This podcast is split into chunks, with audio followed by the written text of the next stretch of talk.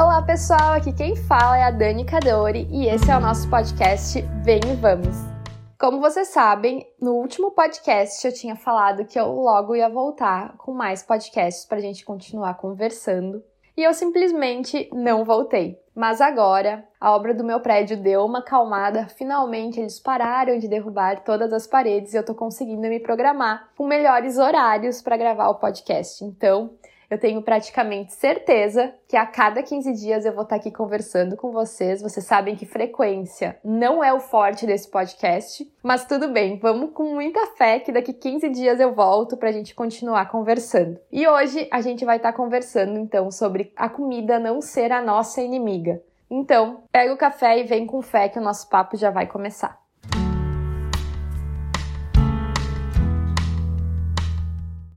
Antes de mais nada, eu me sinto na obrigação de dizer que eu não sou nutricionista, eu não sou psicóloga, eu não sou alguém que trabalha com problemas alimentares relacionados à compulsão ou qualquer coisa. Então, quem tá falando aqui é a Dani, uma pessoa que vai falar com base nas suas vivências e observações. Então, se você sofre de distúrbios alimentares, você procure uma ajuda especializada. Esse podcast não tem o objetivo de suprir ou qualquer demanda ou falar como alguém profissional, longe disso, são relatos pessoais e observações que eu venho fazendo ao longo do tempo. Então, fico alerta, eu não sou profissional da saúde, eu sou uma teóloga que gosta muito e aprecia muito observar o cotidiano e observar os comportamentos sociais. Eu dedico muito tempo da minha vida para isso e é isso que eu vou fazer nesse podcast. Não é uma opinião de um nutricionista ou de uma psicóloga. Então, vamos lá, agora sim, bora começar. A minha relação com a comida sempre foi muito conturbada. Quando eu era criança, eu era bem magrinha, muito magrinha mesmo, a ponto da minha mãe chorar no banheiro, chorar escondida, porque ela achava que eu era muito magra, que provavelmente eu era doente, me faltavam nutrientes e tudo mais, o que não era verdade, eu era só muito magra mesmo.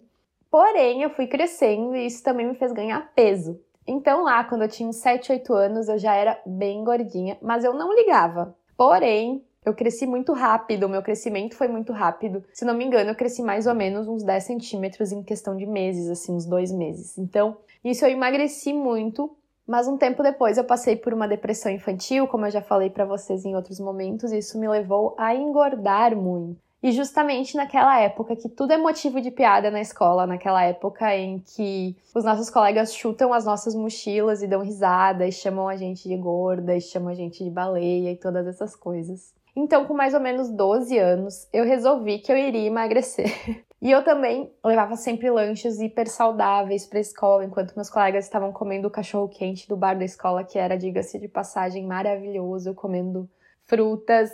Então, aí você pode ver que a relação com a comida tinha tudo para começar a dar errado, e ela realmente deu errado. Na minha adolescência, eu tive uma luta constante contra o peso, mesmo já sendo dentro de um padrão de beleza. Eu fiz várias dietas restritivas, onde eu odiei comida saudável também, eu comia por obrigação, como um peso, eu me julguei por comer, eu comi sem parar, comi por culpa, comi com culpa e todas essas coisas. E é por isso que eu quero tanto falar isso com vocês, porque eu imagino que nesse momento muitas mulheres que estão me escutando falar se identificam com esse processo de uma má relação com a comida, desse processo de ódio da comida e e essa ambiguidade entre eu quero muito comer e ao mesmo tempo eu odeio comer porque eu quero pertencer ao padrão. Então, é por isso que esse é o nosso assunto de hoje. Algo que eu observo e observei já há algum tempo e ficou guardado em mim em algum lugar e eu trouxe à tona por causa desse podcast é que a nossa relação com a comida nos últimos anos mudou. Na época das nossas mães e tias, a relação delas com a comida era muito distinta da nossa relação hoje elas não rotulavam a comida como comida lixo, elas não sofriam de vontade de comer uma semana uma fatia de bolo e ficavam esperando para o dia do lixo e o final de semana. Longe disso, elas buscavam se alimentar saudável e tudo, mas não, não obcecadas por uma comida e por um corpo perfeito e não sentindo culpa. Era uma relação extremamente diferente do que é hoje. E eu creio que a explicação dessa mudança de comportamento em relação à alimentação se deve justamente por causa do padrão de beleza que nos é imposto hoje. Eu não gosto muito de falar de padrões de beleza, mas eu não posso negar que eles existem e eles existem historicamente. Se a gente pegar os últimos 100, 200 anos, nós conseguimos identificar claramente padrões de beleza que surgiram em cada sociedade. Então eu estaria mentindo para você se eu falasse: "Ah, os padrões de beleza surgiram agora e é por isso que nós somos tão influenciadas". Não. Eles sempre existiram e a influência deles sempre esteve presente na sociedade e na vida das mulheres. Mas o que acontece é que hoje em dia o padrão de beleza é algo irreal e inalcançável. Sendo essa a novidade, que o padrão que nós vivemos hoje, diferente do que nossas mães e nossas tias viviam, é algo que, se nós não vivermos para pertencer a esse padrão, e talvez não tivermos uma ajudinha da tecnologia, alô Photoshop, nós nunca vamos alcançar ele. E é por isso que ele faz com que a gente abdique tanto da comida e veja tanto a comida como uma vilã, porque ele é inalcançável. E na mesma velocidade que ele é inalcançável, ele também é internalizado em nós dia após dia pela mídia, pelas propagandas e pelas conversas que a gente tem também. E por a gente ser tão bombardeada por esse padrão irreal, a nossa relação com a comida e exercício, ela foi por um caminho totalmente errado e torto e extremamente prejudicial. Eu lembro muito no início da quarentena piadas começarem a acontecer, no sentido de, nossa, agora a gente vai engordar, e vídeos acontecendo de mulheres comendo sem parar, e pessoas postando a preocupação de não estarem indo para academia. E o foco, por muito tempo, eu observei que de muitas pessoas sobre a quarentena e a pandemia não eram as vidas que estavam sendo perdidas, não era o medo do vírus, mas era o medo de engordar e de comer, talvez compulsivamente. E eu fico pensando o quão doente a nossa geração está, o quão doente emocionalmente e psicologicamente nós estamos. Para enquanto milhões e milhares de pessoas morrendo no mundo por causa de um vírus, a nossa preocupação ser a gente não poder ir todos os dias na academia ou talvez a gente engordar um quilo ou dois. E isso mostra como a nossa sociedade adoeceu e perdeu a noção de como nós devemos e podemos nos mover em relação à nossa alimentação. E por causa desses pensamentos, não só por causa da quarentena, mas desses pensamentos de querer pertencer ao padrão e essa posição de colocar a comida como uma vilã, ela realmente virou uma vilã. E o exercício virou uma punição. Um prato de batata frita vem acompanhado com um punhado bem recheado de culpa. Mas eu te pergunto, culpa do quê? de engordar, de não pertencer, culpa talvez de se divertir com os amigos numa roda compartilhando um prato de batata frita, culpa de talvez não ter 5% percentual de gordura, culpa de não pertencer a um padrão, culpa do quê? E quando a gente fala sobre isso, normalmente muitas pessoas elas vão para um viés de defensiva. Elas dizem: "Ah, mas é que batata frita não é saudável". E é por isso que eu não como, e é por isso que eu sinto culpa quando eu como, porque eu quero comer saudável. E eu vou fazer mais uma pergunta. É saudável viver constantemente uma eterna restrição alimentar? Isso é saudável para o seu psicológico? Será que comer uma vez ou outra, sem culpa, rindo, sorrindo, se divertindo, um, prato de batatas fritas, é menos saudável do que viver uma vida de restrição e dor e cobrança? Eu arrisco com toda certeza a dizer que não.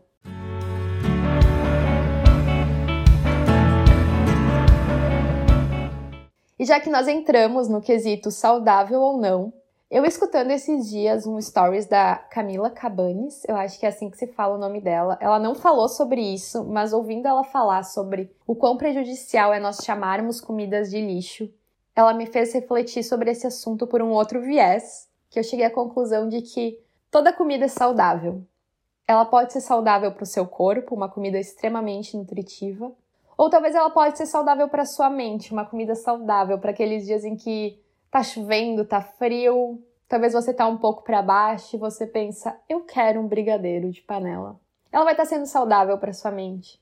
E ela pode também ser saudável para suas relações, porque um prato de batata frita, ele não é tão saudável para o seu corpo, ele não tem tantos nutrientes, ele não é uma comida com tantas coisas que vão te fazer bem fisicamente. Mas se você comparte um, um prato de batatas fritas numa roda de amigos e você dá risada, você cria laços. Se você vai dividir um hambúrguer com a pessoa que você gosta num final de semana ou numa segunda-feira, você vai celebrar o seu casamento, vai celebrar um ano de amizade, vai celebrar o que for. Essa comida vai estar tá sendo saudável para sua relação. Mas a gente acaba colocando a comida saudável somente como a comida nutritiva, é a comida que vai nutrir o seu corpo. Mas a gente esquece que a comida também tem outras funções na nossa vida, a comida também é social. E essas outras funções também fazem com que comidas que não são tão nutritivas acabem sendo saudáveis para nossa mente, nossa alma e nossas relações. Então eu gostaria que você pensasse um pouco nisso. Eu confesso que há pouco tempo eu pensei, eu acho que eu vi os stories dela fazem umas duas semanas e ela falava exatamente sobre como não chama um hambúrguer de lixo, porque talvez nesse dia você precisa comer um hambúrguer, ele vai fazer bem pro seu coração, ele vai fazer bem pra sua alma, ele vai te dar um aconchego, ele não é um lixo. E nesse momento, ouvindo essa frase, ou mais ou menos essa frase, eu cheguei à conclusão que realmente a comida ela não é só saudável para o nosso corpo, existem comidas saudáveis para o nosso corpo, mente e relações. Então, grava isso para a próxima vez que você for sair com seus amigos ou você não estiver se sentindo tão bem, você não ter o impulso de chamar a comida de lixo.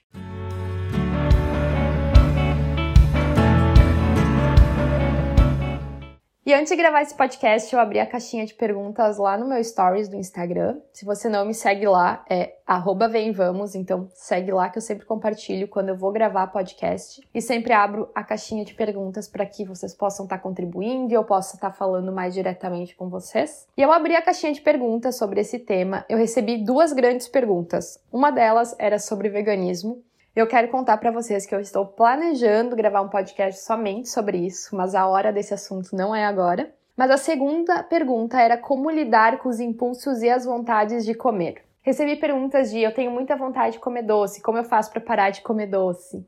Outras perguntas eram eu não consigo parar de comer, eu não consigo lidar com a gula. Então todas essas perguntas relacionadas ao impulso de comer e comer desenfreadamente foram o que eu mais recebi. Elas ganharam assim avassaladoramente das outras.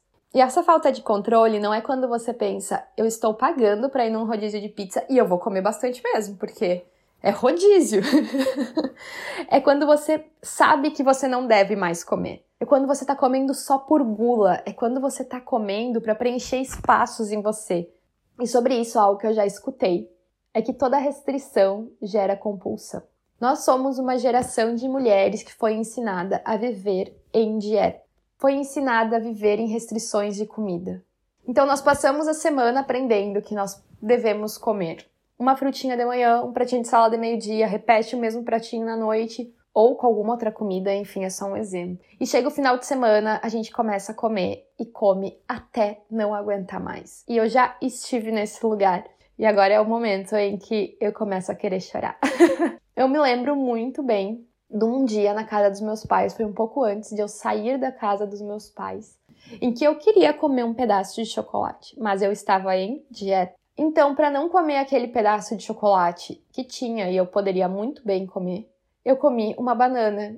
Depois eu comi um punhado de castanha. Eu ainda não estava satisfeita porque eu queria o um pedaço de chocolate. E daí eu comi duas barrinhas de cereal. E daí eu comi outra fruta. E daí eu fui jantar. E eu comi mais castanha não comi compulsivamente comidas não consideradas nutritivas, mas eu comi compulsivamente comidas consideradas nutritivas para saciar a minha vontade, que seria saciada com simplesmente um quadradinho de chocolate, ou dois ou três. Outra coisa que acontecia muito comigo antes de eu conseguir finalmente mudar minha relação com a comida é que eu passava a semana em extrema restrição. E quando chegava o final de semana, não importava quantas comidas não tão nutritivas e abre aspas, mais gostosas eu comesse, eu poderia comer mais. Então eu comi uma pizza, hambúrguer, cachorro quente, veio uma panela de brigadeiro e mais, e mais, e mais. Eu já estava passando mal, e mais, mais, porque segunda-feira eu vou voltar para o meu lugar de restrição, então agora eu tenho que aproveitar. E isso é o que muitas vezes faz com que a gente coma em alguns dias com tanta gula.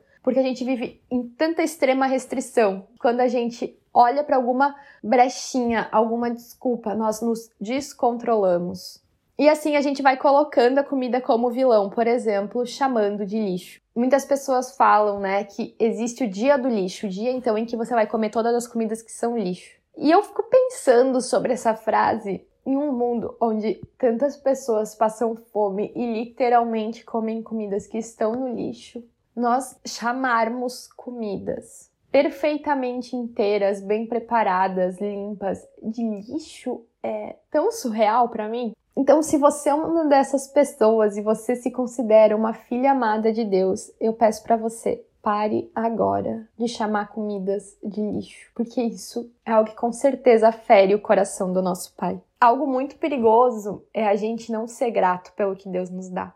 Então, se você tem um privilégio de comer um hambúrguer e você olha para esse hambúrguer com raiva porque você se sente culpado, você não está sendo grato ao que o Pai te dá. Se você tem o privilégio de ter um prato de comida quente na sua mesa e você come ele com a cabeça cheia de pensamentos ruins e com a cabeça pensando que você não vai ser magra porque você está comendo esse prato, que você não vai pertencer a um padrão, você não está sendo grato ao que o Senhor colocou na sua mesa. Então eu te convido encarecidamente, na próxima vez em que algum desses pensamentos, pensamentos onde você menospreza e diminui o alimento, aparecerem na sua vida, você peça perdão para o Senhor.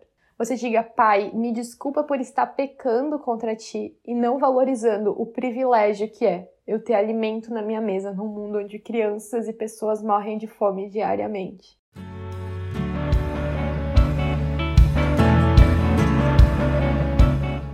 E é por isso que eu separei três pontos que eu acho que são extremamente importantes para a gente mudar de vez a nossa relação com a comida e a nossa relação com o nosso corpo e com exercícios físicos. O primeiro deles é aquilo que eu me digo diariamente e eu quero te dizer agora: você não é o seu corpo.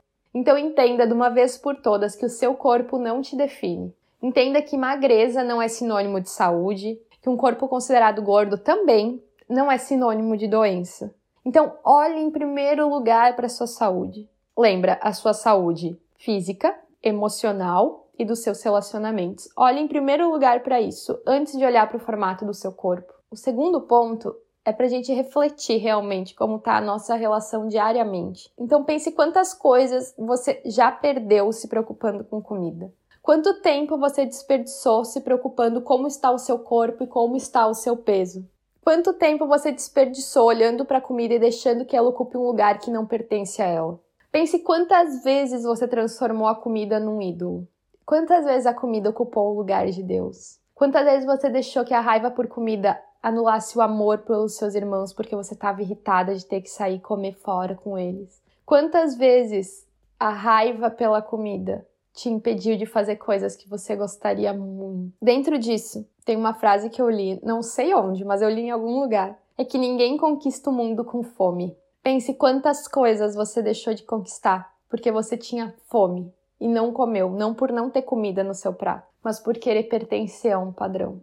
Pense quantas coisas você deixou de conquistar e fazer e exercer a sua maior capacidade por você estar tá realmente tendo uma má relação com a comida. E o terceiro, que para mim é o mais, mais, mais, mais importante, Quer comais, quer bebais, fazei tudo para a glória de Deus. Isso está na palavra do nosso Senhor. A maneira que nós nos alimentamos é uma forma de servir ao nosso Senhor. Os exercícios que nós fazemos é uma forma de contemplar o nosso Senhor. E eu creio que nós louvamos a Deus quando nós comemos de maneira saudável, quando nós usufruímos do maior variedade de frutas, legumes, saladas que Ele nos preparou. Mas nós também louvamos a Deus quando nós celebramos com os nossos amigos e brindamos com uma fatia de pizza. Nós também louvamos a Deus quando, nos dias não tão bons, nós resolvemos afagar nossa alma com um chocolate quente e ter uma conversa com nosso Senhor. Então, olhe para sua alimentação como uma forma de servir a Deus. Olhe para o seu corpo como um instrumento nas mãos de Deus e não como algo que precisa se moldar aos padrões do mundo. Para mim, isso é uma verdade poderosa. Para mim, isso é uma realidade que pode mudar totalmente a nossa relação com o nosso corpo. O seu corpo não foi criado para servir a sociedade. O seu corpo foi criado para louvar a Deus. E você não vai louvar a Deus como você deve louvar a Deus se no meio de um culto você tá com fome, não por não ter comida mais uma vez, mas por escolher não comer. Você não vai louvar a Deus se você interiormente está odiando o seu corpo, se você está com raiva da comida, se durante a pregação você está pensando que você não quer sair comer com as pessoas depois porque você vai engordar. Você não vai louvar a Deus se tudo que você comer for racionalizado, porque você vai estar colocando a comida no lugar de Deus. Então não olhe para o seu corpo como algo que precisa servir aos padrões do mundo, olhe para o seu corpo como algo que precisa servir a Deus. E servir a Deus em saúde completa, em saúde física, com uma alimentação nutritiva, com uma alimentação que sim procura alimentos saudáveis, mas com uma alimentação que também permite que você viva uma vida bem vivida, em mente e com as pessoas que você ama. Talvez hoje você lute contra a comida e olhe para ela como uma inimiga, a ser vencida. Mas eu creio realmente que existe o caminho do equilíbrio, onde você aprende a ir contra a corrente, e encontra contentamento ao invés de obrigação em um prato de salada e legumes. Um equilíbrio que te permite comer um chocolate para afagar a alma nos dias frios e um prato de batatas fritas com seus amigos para celebrar. Eu creio que existe um equilíbrio, eu creio que esse equilíbrio nós encontramos em Deus e na consciência de fazer tudo para a glória do nosso Senhor. Quando você entende que comer e beber é feito para a glória de Deus, e que isso inclui cuidar do corpo com comidas nutritivas e da mente e das relações com comidas não tão nutritivas, a vida fica mais fácil. A nossa relação com a comida fica mais fácil. E assim a gente deixa de ver o alimento, a graça do nosso Pai exposta no nosso prato como um inimigo. E para mim esse é o equilíbrio perfeito. E ele acontece quando nós tiramos os olhos da nossa aparência e começamos a olhar para o ato de comer como um privilégio, que pode ser um privilégio usado para glorificar a Deus. Então, caso hoje você esteja num dos dois extremos, ou odiando a comida e não comendo nada, passando fome por escolha própria, ou no outro extremo, comendo compulsivamente para suprir alguma falta, lembra disso. Lembra que o equilíbrio perfeito existe no Pai e que tudo a gente pode fazer para a glória dele. E não esqueça, nem hoje, nem nunca, você não é o seu corpo. Priorize a sua saúde mental, física, psicológica Coloque Deus no centro. Pare de idolatrar a comida, porque a idolatria não é só quando a gente ama algo, mas quando a gente faz esse algo sempre. E viva como uma filha amada de Deus, uma filha amada de Deus que sabe que o valor dela não está na aparência física. A minha oração hoje é por uma geração de mulheres que aprenda a parar de odiar seu corpo, que passe a amar e celebrar ser uma filha amada de Deus a todo instante. Minha oração hoje é que a gente pare, todas nós mulheres, de sermos reféns dos nossos pratos, que a gente pare de ser refém do nosso corpo e de uma sociedade que dita magreza. Minha oração hoje é que a gente nunca mais ouse chamar qualquer comida de lixo ou olhar para ela com um olhar de repúdio. E que se isso vier a acontecer, que o Espírito Santo sopre dentro de nós a consciência do pecado que a gente está cometendo. A minha oração hoje é que a gente alcance o equilíbrio que só acontece no nosso Pai. O equilíbrio que nos permite comer felizes em contentamento um prato de salada, legumes e tudo que o Pai criou na sua forma original. E também algo não tão nutritivo, o equilíbrio perfeito que nos ensina a viver nessa terra que só pode vir do Pai. Que a gente coma e beba para a glória do nosso Senhor. Então, pessoal, esse foi mais um podcast. Eu confesso para vocês que eu me senti um pouco enferrujada. Eu tô há muito tempo sem gravar podcast, então se ficou um pouco confuso, não ficou tão fluido o nosso papo, eu peço perdão. Mas caso você gostou, eu ficaria muito feliz que você fosse lá no Vem Vamos e me contasse o que você achou. Se você não gostou, você também pode ir, tá bom? Eu gosto muito quando vocês me mandam os feedbacks de vocês, é uma alegria poder ler. Se você também tem algum tema para me sugerir que você gostaria de estar ouvindo por aqui e saber minha opinião, também manda por lá. Espero encontrar vocês aqui daqui 15 dias, se tudo der certo. E é isso. Tchau!